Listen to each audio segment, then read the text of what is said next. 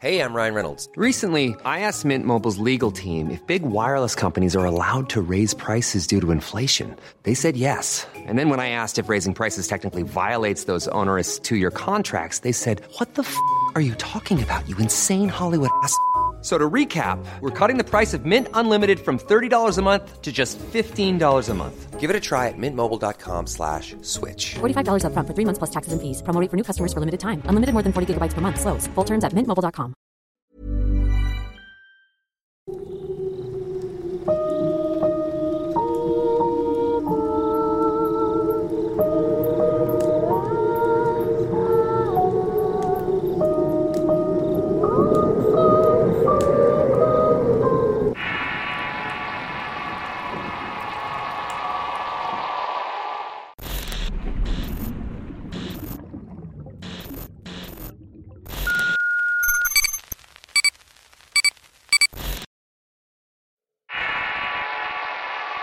La hoguera del cabrío.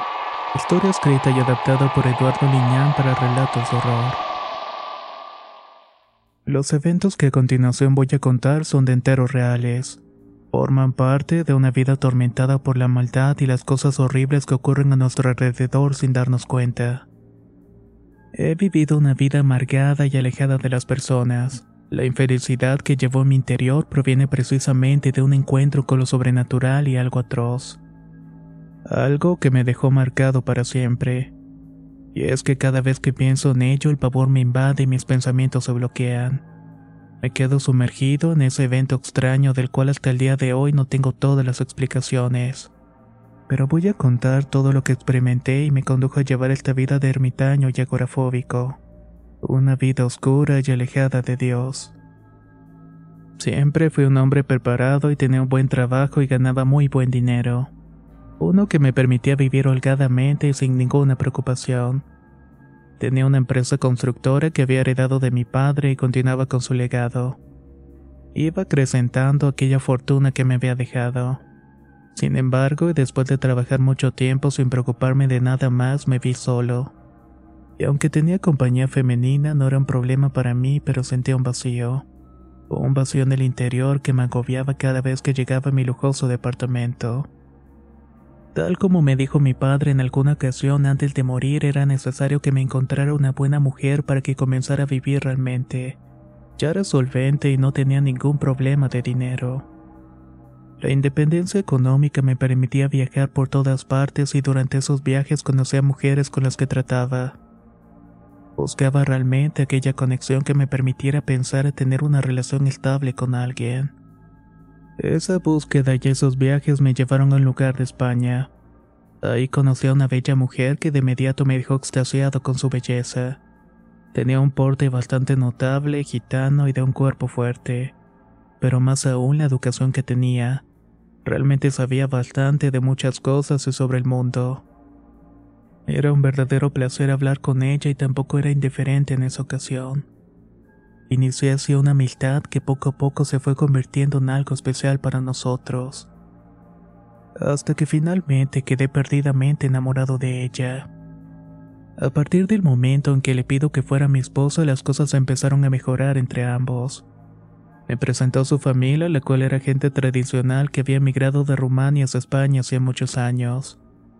Eran personas amables, aunque puedo explicar el sentimiento de extrañeza que me provocaba verlos sobre todo las mujeres de la familia. Mi prometida no había heredado su belleza y debo decirlo con pena, pero las mujeres eran viejas horribles y tenían algo que te causaba incomodidad, no solamente en su aspecto extraño, sino en las palabras.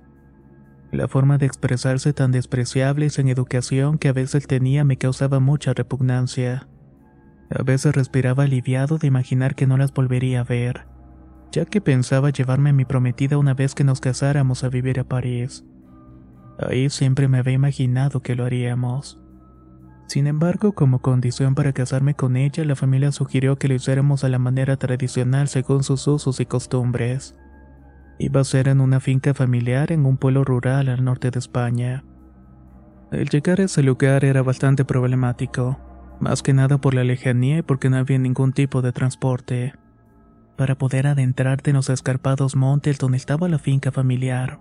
Tenías que llegar en un vehículo 4x4 o rentar algún tipo de bestia de carga y transporte que te acercara lo más posible. Luego de varias horas de camino y problemas para llegar, nos adentramos en una montaña donde al final estaba la famosa finca. De inicio te recibía la comunidad de gente que vivía en ese sitio alejado, que no era más que un asentamiento de personas que habitaban en pequeñas carpas. Todas estaban alrededor de una vieja construcción cercana que era finalmente la propiedad de mi futura familia política. Esperaba ver por lo menos otros hombres, además del padre y de los tíos de mi prometida, los cuales eran hombres mayores que apenas podían moverse y balbuceaban al hablar sin que entendiera nada. Extrañamente, solo estaban presentes cuando las familias se los permitían. Pero en realidad parecía que no tienen injerencia en la familia. Al entrar noté que solo había más mujeres, algunas de mayor edad y otras de edad madura que siempre andaban apuradas moviendo cosas de un sitio para otro. Todas vestían casi igual, con falda larga con pañoletas en la cabeza. Estas les daban un aspecto extraño y que decir de los ojos. Era verdaderamente incómodo observarlas cuando se detenían a mirarte de arriba hacia abajo. Parecía que estuvieran hurgando en todo lo que hacías. A mí realmente me daba escalofrío sentir que escudriñaban en mi alma para encontrar algo. Al preguntarle a mi prometida por qué solo había mujeres, respondía que los hombres habían muerto en accidentes o por enfermedad. Todas las mujeres se reunían en esa finca para acompañarse en su soledad y ella era la más joven. Yo no quise hacer más juicios ni ideas extrañas ni equivocadas. Finalmente eran personas que tenían otra cultura y otras creencias distintas a las mías. Además que tenía que respetar y no me iba a quedar a vivir entre ellas. La única que me importaba era mi prometida. Por lo tanto, continué con los preparativos y comencé a integrarme en la familia muy a mi pesar. La primera noche que pasé en la finca me asignaron una habitación apartada de la casa principal. Pensaba que era para no invadir la intimidad de las mujeres y no tuve problema con eso. Además creo que en el fondo también lo deseaba. El cuarto en sí no tenía ninguna prestación extraordinaria. Estaba la cama, una mesa, una silla y el baño. Era todo lo que había y era más que suficiente. Aunque a pesar de haber estado en los mejores hoteles del mundo, ese cuartito me resultaba bastante acogedor y tranquilo. El estar ahí en medio de la nada te ofrecía resquicio de paz y lejanía de las grandes ciudades, alejado de ese ajetreo que diariamente tenía que lidiar. Esa noche fue bastante calmada y apenas acomodé la cabeza en la almohada me quedé profundamente dormido. Pero desperté durante la madrugada por un ruido extraño que escuché muy cerca de donde estaba. Me dirigí al baño para despejarme un poco de la modorra y al escuchar atento noté que en realidad los ruidos se trataban de una especie de gritos. O más bien eran cantos o algo por el estilo. Salí del cuarto dispuesto a investigar de qué se trataba todo aquello. La luna llena en lo alto y las estrellas del firmamento se miraban espectaculares. Estaba completamente despejado y la frescura de la noche me invitó a caminar por los rincones de la finca. Aunque estaba más interesado en saber cuál era el motivo de aquel escándalo que escuchaba a lo lejos. Poco a poco mis pasos me fueron conduciendo a una especie de troje. Allí había algunos vehículos viejos y maquinaria oxidada, unos que quizás habrían utilizado los hombres con anterioridad. Ahora permanecían ahí como unos testigos inamovibles del tiempo y la vejez que estaban consumiendo poco a poco aquel lugar. Después de caminar unos metros, llamó la atención unos detalles que provenían desde un punto lejano, más allá de los límites de la finca, y era como si alguien hubiera encendido algún tipo de fuego. Caminé entre la oscuridad iluminado por la luna y luego de un rato llegué a una especie de descampado donde había un campo de cultivo. Al fondo pude notar una enorme hoguera cuyas llamas se levantaron muy en alto. Pero lo más extraño e inquietante fue ver a varias mujeres danzar alrededor de aquella fogata. Todas estaban sin ropa. Algunas caminaban alrededor y otras corrían frenéticamente con gritos desgarradores. Otras más caían al suelo en medio de convulsiones y revolcándose en la tierra levantando el polvo. Los gritos se elevaban por todos lados era verdaderamente horrible. Al ver esa escena sentí un poco de temor porque no comprendía de qué se trataba toda aquella locura. Al acercarme un poco más me puse detrás de una arbolada donde pude ver mejor el espectáculo siniestro que estaban llevando a cabo. No podía entender cómo un grupo de mujeres mayores danzaban desnudas alrededor de una hoguera. La escena era real y solamente la veía en los libros de historia o las películas. Pero lo cierto es que ahora tenía una especie de culto pagano enfrente de mis ojos. Por la lejanía no pude notar muy bien quiénes eran aquellas mujeres. De pronto surgió de la nada otro grupo que iba cubierto de pies a cabeza con una especie de vestidos largos y capucha. Al estar cerca del fuego, un par de estos personajes comenzaron a despojarse de sus vestimentas a las otras. Con el tupor pude ver que se trataba de mi prometida. Me pude reconocer por su negra cabellera rizada y su cuerpo perfecto que era inconfundible. Entonces quise acercarme más para saber qué estaban haciendo. Logré colocarme atrás de unos arbustos cerca del fuego. Lo más extraño de todo era ese calor que desprendía aquella llamarada que era verdaderamente notable. No podía comprender cómo unas mujeres mayores podían soportar el calor sin quemarse o correr despavoridas. Estando atento vi como uno de esos personajes encapuchados empezaron a embardonar de algo en el cuerpo de mi prometida. Era algo viscoso y oscuro que no alcancé a distinguir bien.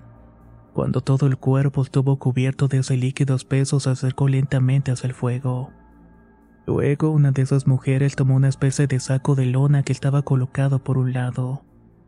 Lo que sacó de esto salió de toda proporción hundiéndome en el horror y la incredulidad de ver un pequeño cuerpo inerte y blancoso. Al parecer era un infante de corta edad que no se movía. Estaba completamente tieso porque no movía sus extremidades. Al entregárselo a mi prometida hizo un movimiento, una especie de reverencia y lo arrojó sin ninguna clase de remordimientos a las llamas. Después de este evento que salió de toda proporción y la lógica, el fuego se alzó de una manera extraña. Su color también comenzó a cambiar de igual manera. De ser unas llamas blancas brillantes comenzaron a transformarse en rojas y anaranjadas. No puedo explicar realmente la emoción que sentía tan terribles actos, y observando cómo el fuego pareció detenerse y quedarse estático. Era como si realmente se hubiera detenido el tiempo, pero podía ver a las mujeres moverse alrededor y corriendo frenéticamente gritando blasfemias y renegando a Dios. Aquí cabe mencionar que yo no creía en esas cosas, pero ciertamente esas mujeres lo hacían, y más aún creían en todo lo opuesto. Allí estaban repitiendo su nombre una y otra vez. Esa ceremonia apagada fue demasiado para mí y sentí mucha repugnancia y asombro, uno que me hizo lanzar un gemido en el momento en el que fuego empezó a tomar una forma extraña. Ahí se comenzó a meter mi prometida lentamente y con paso firme. Pensando que la iba a perder o que iba a suceder algo grave, no pude contener de salir de mi escondite para gritar su nombre. Ahí fue cuando todos me miraron con recelo y supe que había cometido un grave error. La fuerza de mis piernas comenzaron a abandonarme en el momento que vi surgir de entre las sombras un par de hombres corpulentos y calvos. Life is full of what ifs. Some awesome, like what if AI could fold your laundry? And some, well, less awesome. Like what if you have unexpected medical costs? United Healthcare can help get you covered with Health Protector Guard fixed indemnity insurance plans. They supplement your primary plan to help you manage out of pocket costs. No deductibles, no enrollment periods, and especially no more what ifs. Visit uh1.com to find the Health Protector Guard plan for you.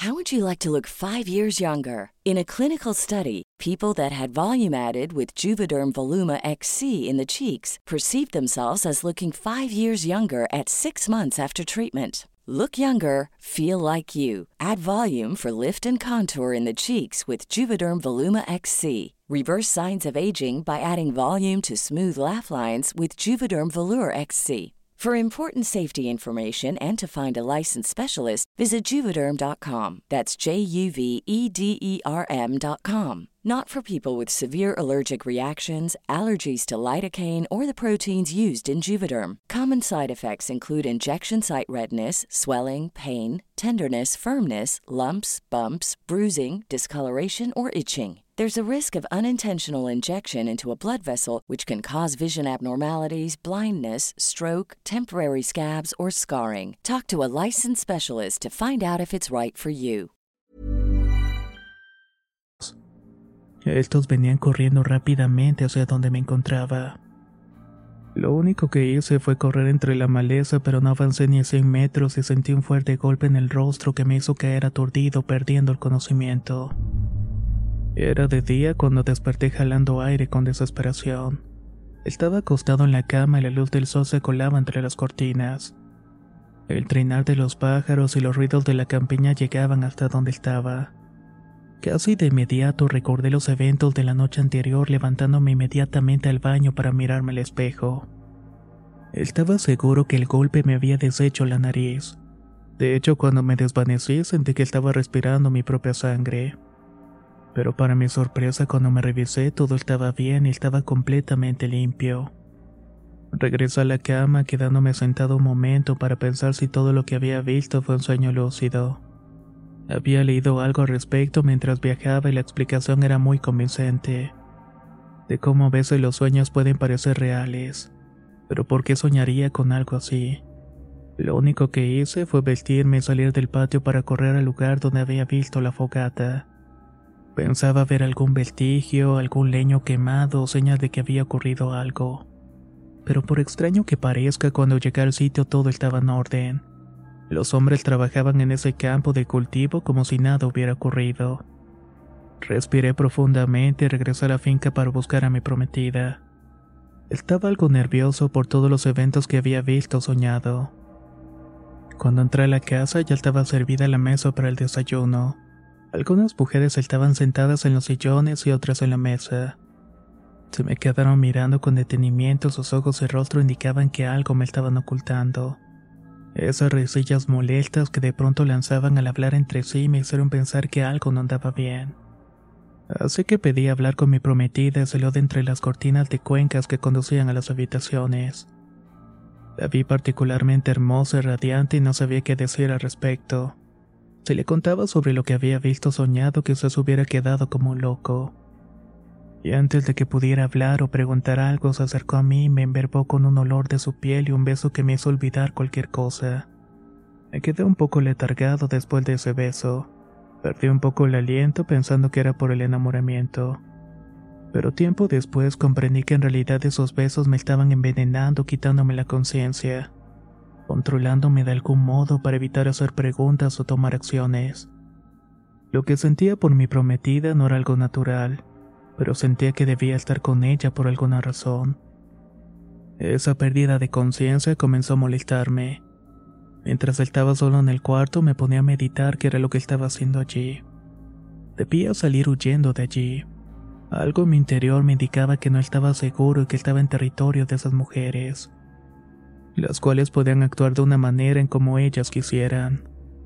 También pensé si en realidad estaba enamorado de mi prometida porque cuando estaba lejos de ella pensaba muchas cosas. Mi mente entraba en una claridad y conciencia que me indicaba que debía salir de ahí para salvar mi vida. Faltaban unos días para la ceremonia que iba a realizar con la familia y me imaginaba tantas cosas que tuve miedo en participar y sellar la vida con esta mujer que apenas conocía.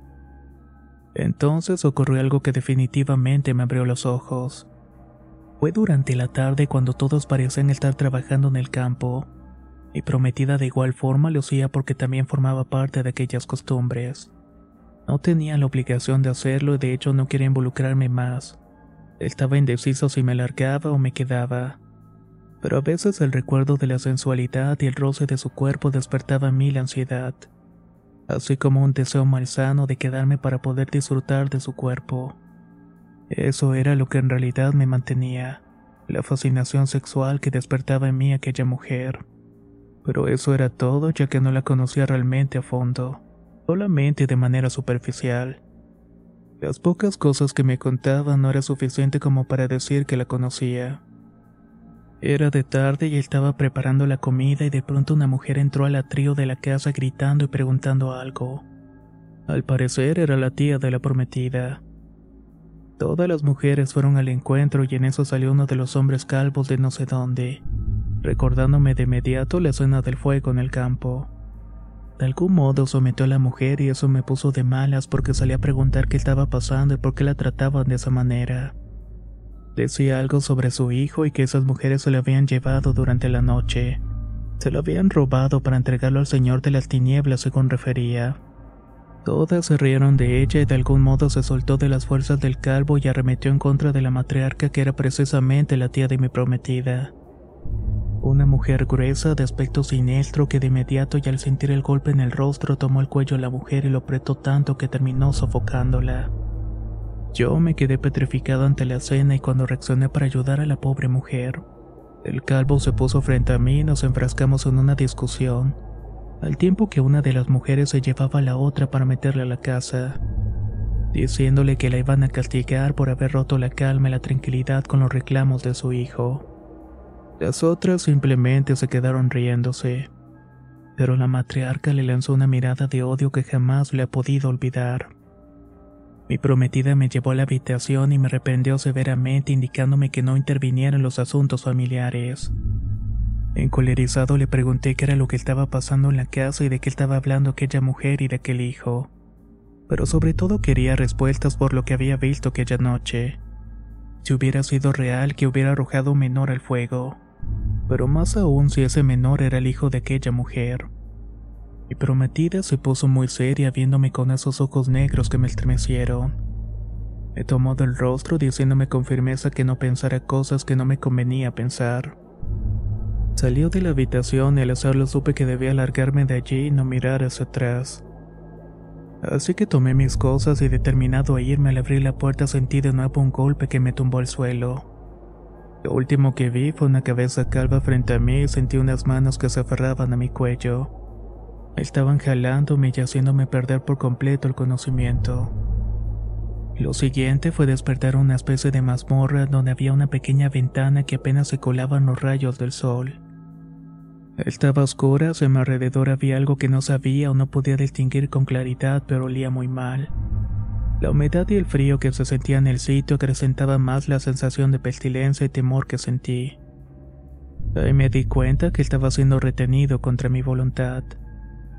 El terror me invadió al imaginar muchas cosas, en todo lo que estaba pasando y en todo el plan elaborado para secuestrarme como lo habían hecho con otros compañeros.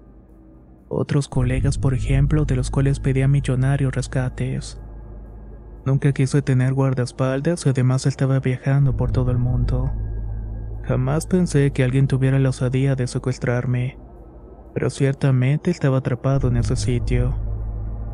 Sentí tristeza porque realmente todo el amor que decía sentir mi prometida había sido un engaño. Comencé a golpear la pesada puerta de metal y madera sin obtener una respuesta. A tientas empecé a dimensionar el tamaño del lugar en el cual me encontraba. Mis pies parecían moverse en una especie de lodo chicloso que se quedaba pegado a mis zapatos.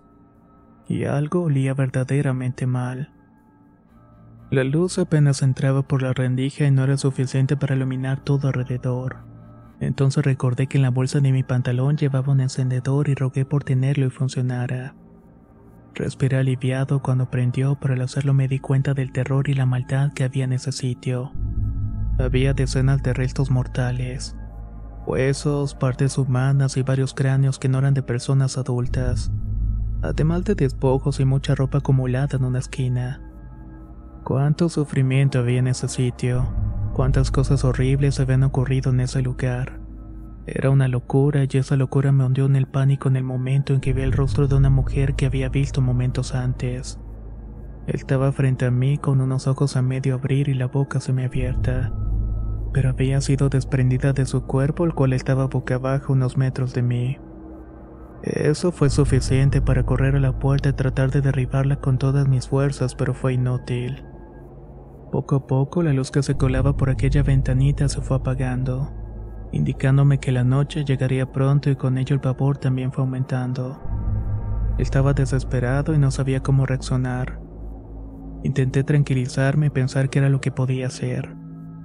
Lo único que se me ocurrió fue tomar una roca del suelo y esperar a que alguien abriera la puerta para irme con todo e intentar escapar. Solo deseaba que fuera una sola persona para que fuera más sencillo hacerlo y por suerte al paso de unas horas escuché que alguien quitaba las aldanas de la gruesa puerta abriendo lento. Aproveché la oscuridad del sitio para ocultarme cuando vi que alguien entró, me abalancé sobre esta para descargarle con todas mis fuerzas la roca sobre la cabeza. Al sentir que cayó en el suelo dando un gemido de dolor, de inmediato salí corriendo por el largo pasillo hacia unas escaleras que conducían a una salida por atrás de la finca. A lo lejos pude ver el contingente de mujeres preparándose para lo que sería otra hoguera siniestra. A hurtadillas y ocultándome entre los matorrales pude internarme en el bosque que había alrededor. Sabía que era mala idea porque no tenía idea a dónde llegar, pero por lo menos estaría lejos de ese maldito sitio. La oscuridad no me ayudó nada y luego de correr mucho el cansancio y el miedo mermó mis fuerzas, dejándome caer desfallecido hasta que amaneció. Los primeros destellos de la mañana me indicaron que estaba cerca de un río, así que me fui caminando por la vereda que rodeaba esa corriente de agua. Finalmente llegué a un pequeño poblado donde me metí en un pequeño hostal y desde alguna llamada para que fueran a recogerme. Realmente la espera se me hizo eterna. Cualquier ruido que escuchaba hacía que tomara algo para luchar como si alguien iba por mí. A veces por la ventana veía algunos vehículos de la policía local y tenía el impulso de ir corriendo a avisarles, de decirles y denunciar todas las atrocidades que se estaban cometiendo en aquella finca. Pero tenía el presentimiento de que eso no era buena idea. Así que esperé a mi gente y al caer la noche llegó y sentí alivio cuando finalmente salí de ese lugar.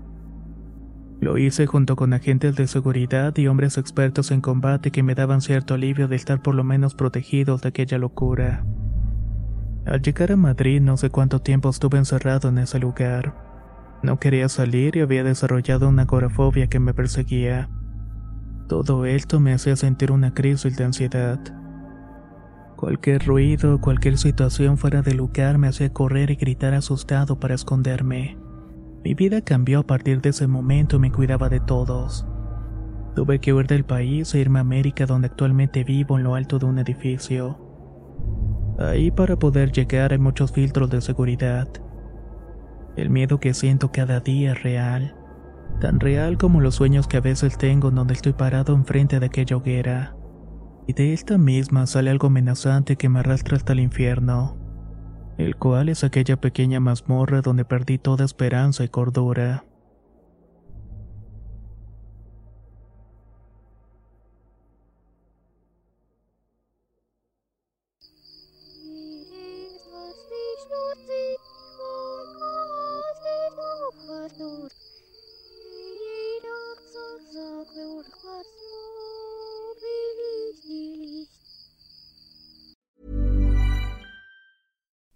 You like to look five years younger? In a clinical study, people that had volume added with Juvederm Voluma XC in the cheeks perceived themselves as looking five years younger at six months after treatment. Look younger, feel like you. Add volume for lift and contour in the cheeks with Juvederm Voluma XC. Reverse signs of aging by adding volume to smooth laugh lines with Juvederm Volure XC. For important safety information and to find a licensed specialist, visit juvederm.com. That's J U V E D E R M.com. Not for people with severe allergic reactions, allergies to lidocaine, or the proteins used in Juvederm. Common side effects include injection site redness, swelling, pain, tenderness, firmness, lumps, bumps, bruising, discoloration, or itching. There's a risk of unintentional injection into a blood vessel, which can cause vision abnormalities, blindness, stroke, temporary scabs, or scarring. Talk to a licensed specialist to find out if it's right for you. Even when we're on a budget, we still deserve nice things. Quince is a place to scoop up stunning high end goods for 50 to 80% less than similar brands. They have buttery soft cashmere sweaters starting at $50, luxurious Italian leather bags, and so much more. Plus, Quince only works with factories that use safe, ethical, and responsible manufacturing. Get the high-end goods you'll love without the high price tag with Quince. Go to quince.com/style for free shipping and 365-day returns.